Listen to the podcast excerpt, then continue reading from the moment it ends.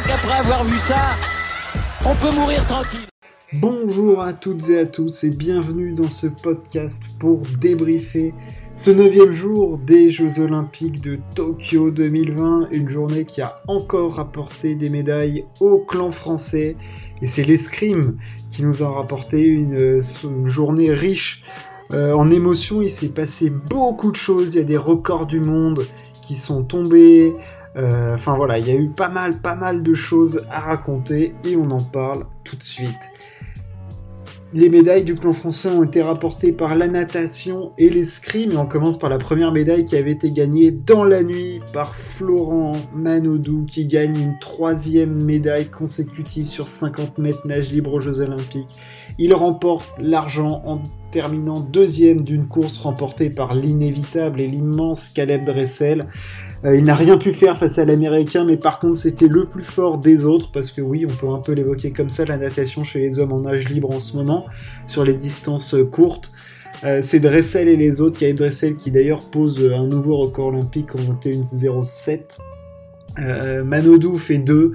Quelle performance de Florent Manodou, c'est la première fois qu'un nageur français arrive à gagner des médailles sur trois Olympiades distinctes.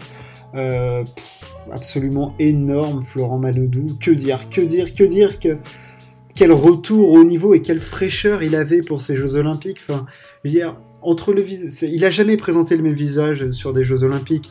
En 2012, il était pas attendu. En 2016, c'était l'ultra favori. Et là, c'était l'outsider. On ne savait même pas ce qu'il allait être capable de proposer. Il avait fait cette pause en 2000, à, partir de 2017 pour, euh, voilà, pour changer un peu de carrière, de vie en se lançant dans le handball.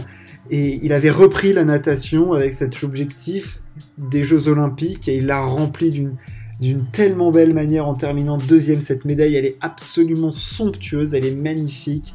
Euh, vraiment rien à dire. Euh, Florent Manoudou, tu es un grand de la natation française et merci de nous avoir fait, euh, de, de, nous avoir fait briller sur les plus grands podiums du monde. Euh, et de l'Olympe, c'était absolument magique. Euh, que d'émotions en plus. ensuite, il y avait sa chérie Pernille Bloumé, Bloumeux, pardon, euh, excusez-moi, qui faisait, qui avait une course et qui a pris la médaille de bronze.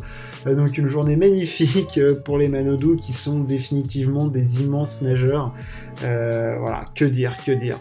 Il n'y avait pas de mots, c'était absolument magnifique. Manodou a fait une course sublime, il repart de de ces Jeux Olympiques une nouvelle fois avec une médaille.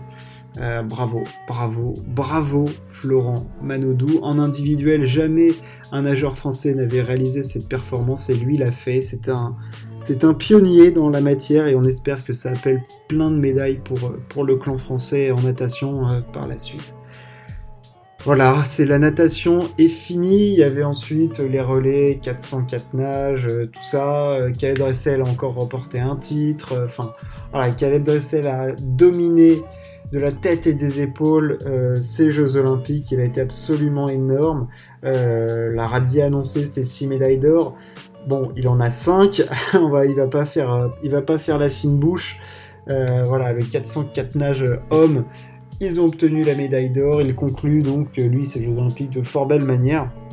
Et puis chez les femmes, il y a eu un combat entre Ariane Titmus et Cathy Ledecky. En natation, il y avait du très très haut niveau. Il y a eu aussi Emma McKeon euh, qui a, fait des performances absolument magnifiques en pape et en, et en, et en nage libre. Enfin voilà, il y avait du très très haut niveau. On a eu beaucoup de records olympiques qui sont tombés. On a eu un record du monde avec, euh, Monsieur Dressel. Donc euh, voilà, on espère que euh, par la suite on aura d'aussi beaux combats que ça. Et puis rendez-vous en 2024 avec peut-être Florent Manodou pour une, pour une énième médaille. L'autre médaille du jour, elle était apportée par l'escrime les fleurettistes, voilà, c'était la dernière compète en escrime. Euh, les fleurettistes français ont écrabouillé la compétition en explosant la Russie en finale. Euh, voilà, Enzo Lefort, Erwan Lepéchou euh, ont notamment guidé cette équipe sur le toit de l'Olympe. Erwan Lepéchou a 39 ans, il remporte cette breloque qui lui manquait, cette médaille d'or. Il a une médaille d'or autour du cou, c'était énorme. Et puis Enzo Lefort, lui, il a pris il a pris sa revanche un peu euh, sur euh, sa compète individuelle où il avait été déçu de lui, sorti en quart de finale. Euh, là, il a été monstrueux toute la compétition. et en finale, il était mais intouchable. Il touchait tout ce qu'il voulait. Euh, voilà, on a archi dominé les Russes et c'était euh, c'était très très très beau, très très beau moment. définitivement, l'escrime nous aura rapporté 5 médailles en tout, en par équipe. On a bien bien performé. Enfin voilà. Il y a eu un départ un petit peu compliqué en escrime, mais alors une fois que ça a été lancé, après c'était c'était vraiment pas mal. voilà, notamment par équipe où on a vraiment maximisé notre, notre potentiel, même si à l'épée, on a fait chou blanc. Par équipe, esprit de cohésion, esprit de groupe, on était là et on a volé sur cette compétition. Merci, merci messieurs, merci mesdames, c'était absolument somptueux. Ça, c'était pour le clan français du jour. Jimmy Vico, lui, n'avait pas atteint la finale du 100 mètres. Et la finale du 100 mètres, on en parle parce que c'était assez dingue. Trayvon Brommel, qui était attendu comme les successeurs du Bolt, n'était pas en finale. Et c'est un Italien qui est champion olympique, euh, Jacobs. Euh, donc je vais donner son nom entier, Lamont Marcel Jacobs, euh, s'offre le titre en 9,80. Il a battu deux fois le de suite le record d'Europe en demi et en finale en faisant d'abord 9,84 et 9,80. Il s'impose devant Fred Kerley et André de Grasse qui a une nouvelle médaille olympique encore une fois pour lui, le Canadien.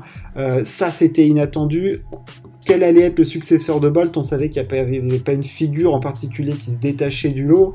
On a même cru à un moment que le chinois Bingqian était capable de faire quelque chose. Mais non, c'est l'Italien qui a volé sur cette finale qui a été absolument sensationnelle. Enfin, quelle surprise.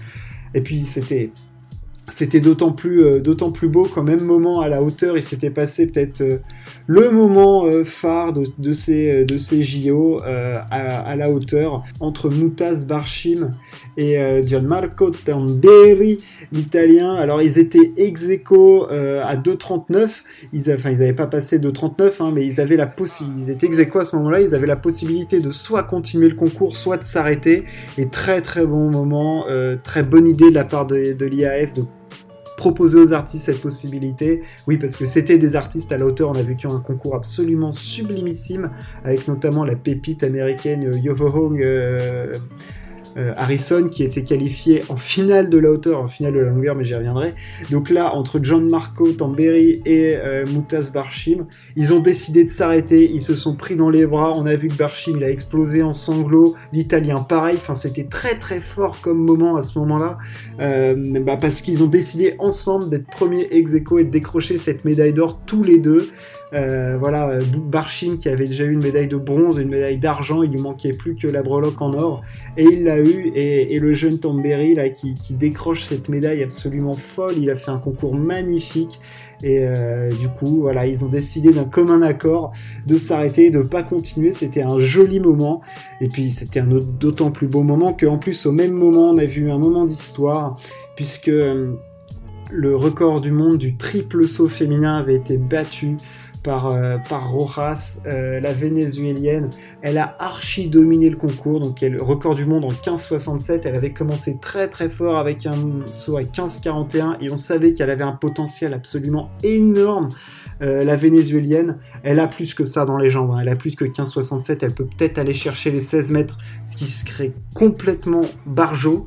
voilà, elle, on savait que c'était un record du monde qui était susceptible de tomber, comme ceux du 400 mètres masculin et féminin et, euh, et Yulimar Roras euh, fait tomber ce record. Et à ce moment-là, tu avais les autres qui venaient de s'embrasser pour euh, parce qu'ils avaient fait médaille d'or. Après, tu avais la finale du 100 mètres avec l'Italien. Du coup, les deux Italiens tombent dans les bras. Enfin, là, à ce moment-là, c'était la fusion, c'était le moment olympique, c'était l'esprit Coubertin. C'était bon là, il y en avait pour tout, tout, tous les goûts.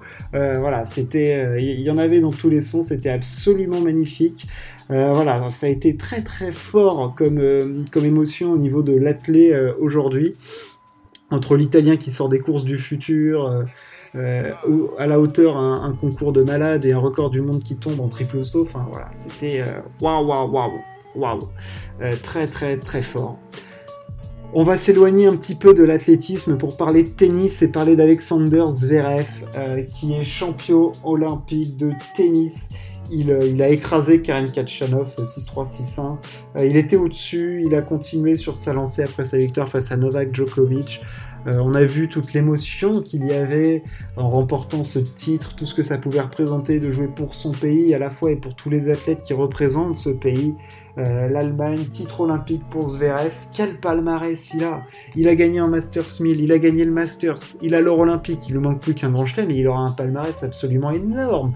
Euh, Alexander Zverev, on le sait qu'il a un potentiel de fou si il se met à attaquer, à être agressif. Euh, sur, ses, frappes de balle, à pas, pas faire les glace derrière sa ligne de fond. Euh, et là, il a été euh, sur un nuage. Depuis la moitié du deuxième set face à Djokovic, par la suite, il a joué sur un nuage. Il a perdu bah, 5 jeux. Voilà. Depuis qu'il a perdu son break face à Djokovic, il a perdu 5 jeux. monstrueux Alexander Zverev, ça va être très très intéressant de le voir sur la tournée américaine.